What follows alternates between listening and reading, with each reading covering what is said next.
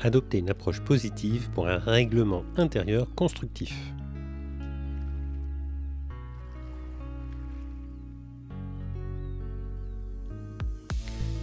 Bienvenue sur le rendez-vous du mercredi, le podcast qui t'aide à mieux gérer ton école, ton collège ou ton lycée.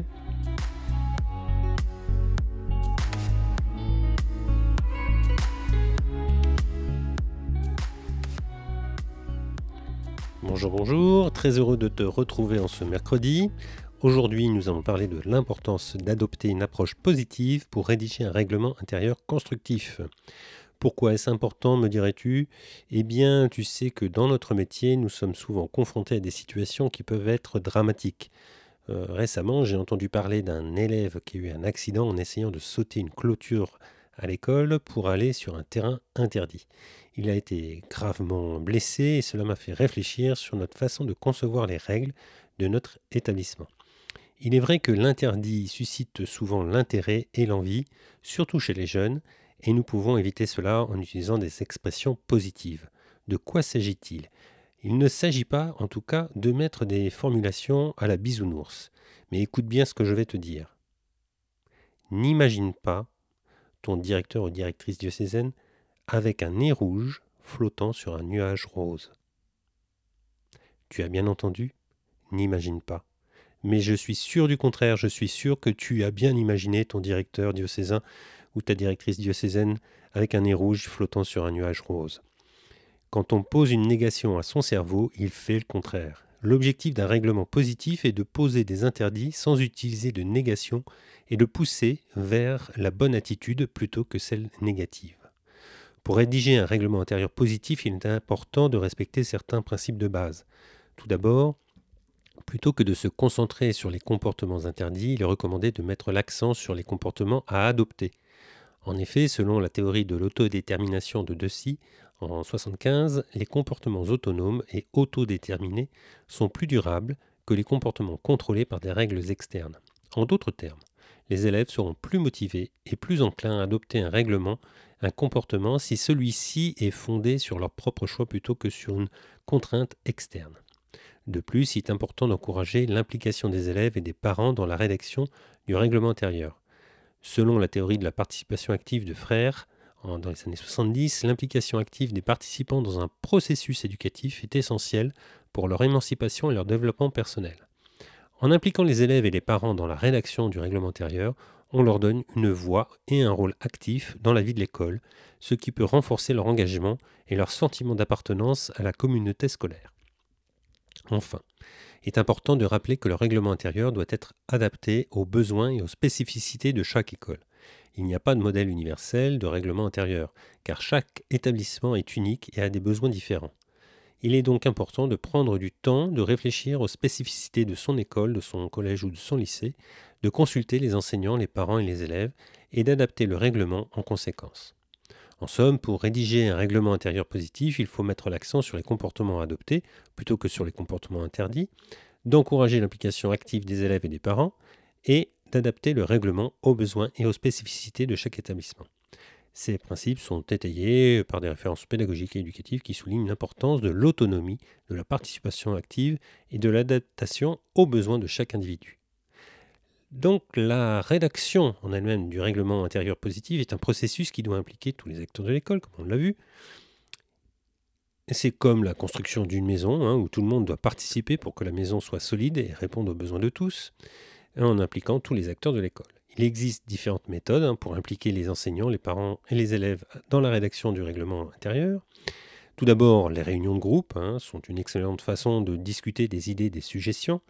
Ces réunions peuvent être organisées par classe, par niveau, par groupe d'intérêt, pour encourager la participation de chacun. Ensuite, on peut faire des sondages avec des questionnaires, qui sont aussi un excellent moyen de recueillir l'avis de tous les acteurs de l'école. Les sondages et les questionnaires peuvent être utilisés pour identifier les préoccupations des parents et des élèves, les défis auxquels les enseignants sont confrontés, et recueillir des suggestions sur la façon d'améliorer le règlement intérieur.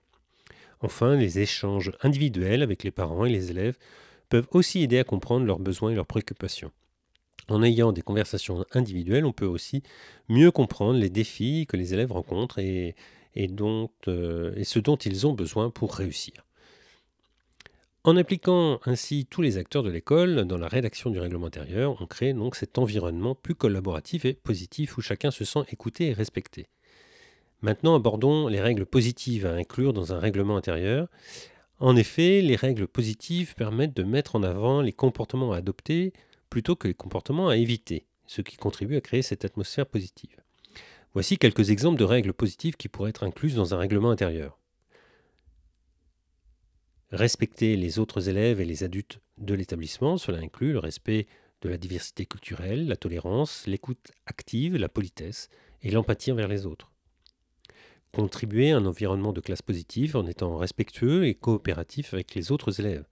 Cela signifie qu'il est important de favoriser la collaboration plutôt que la compétition et de respecter les règles de vie en groupe, notamment lors des travaux de groupe ou les activités collectives participer activement aux activités de l'école et contribuer à la communauté scolaire. Cela implique de participer aux activités scolaires proposées, de s'impliquer dans la vie de l'établissement et de se montrer solidaire envers les autres élèves et les membres du personnel de l'école.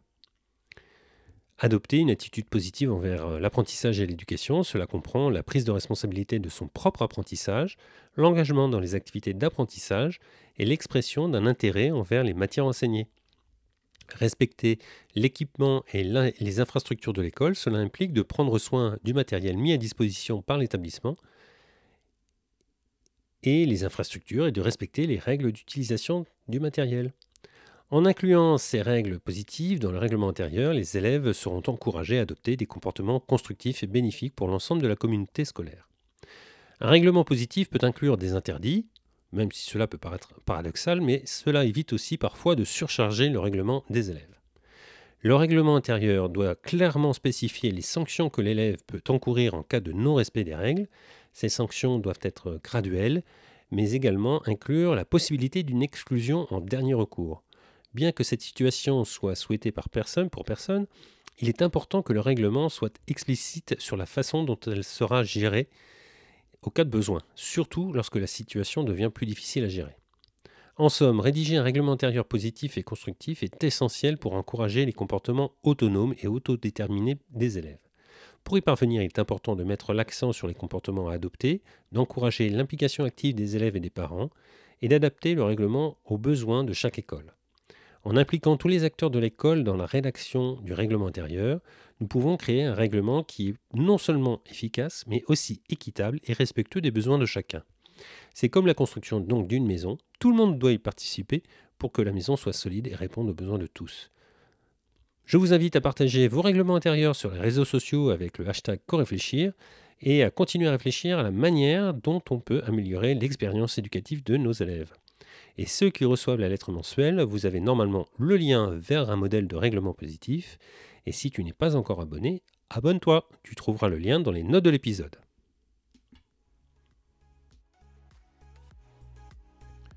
Un grand merci pour ton écoute. Je suis François Jourdain et chef d'établissement d'une école et formateur.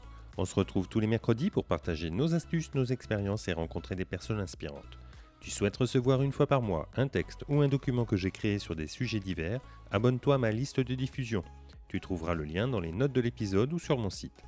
Je te dis à très bientôt sur le rendez-vous du mercredi, le podcast des chefs d'établissement, parce que gérer une école c'est bien, mais partager c'est mieux et ça rend heureux.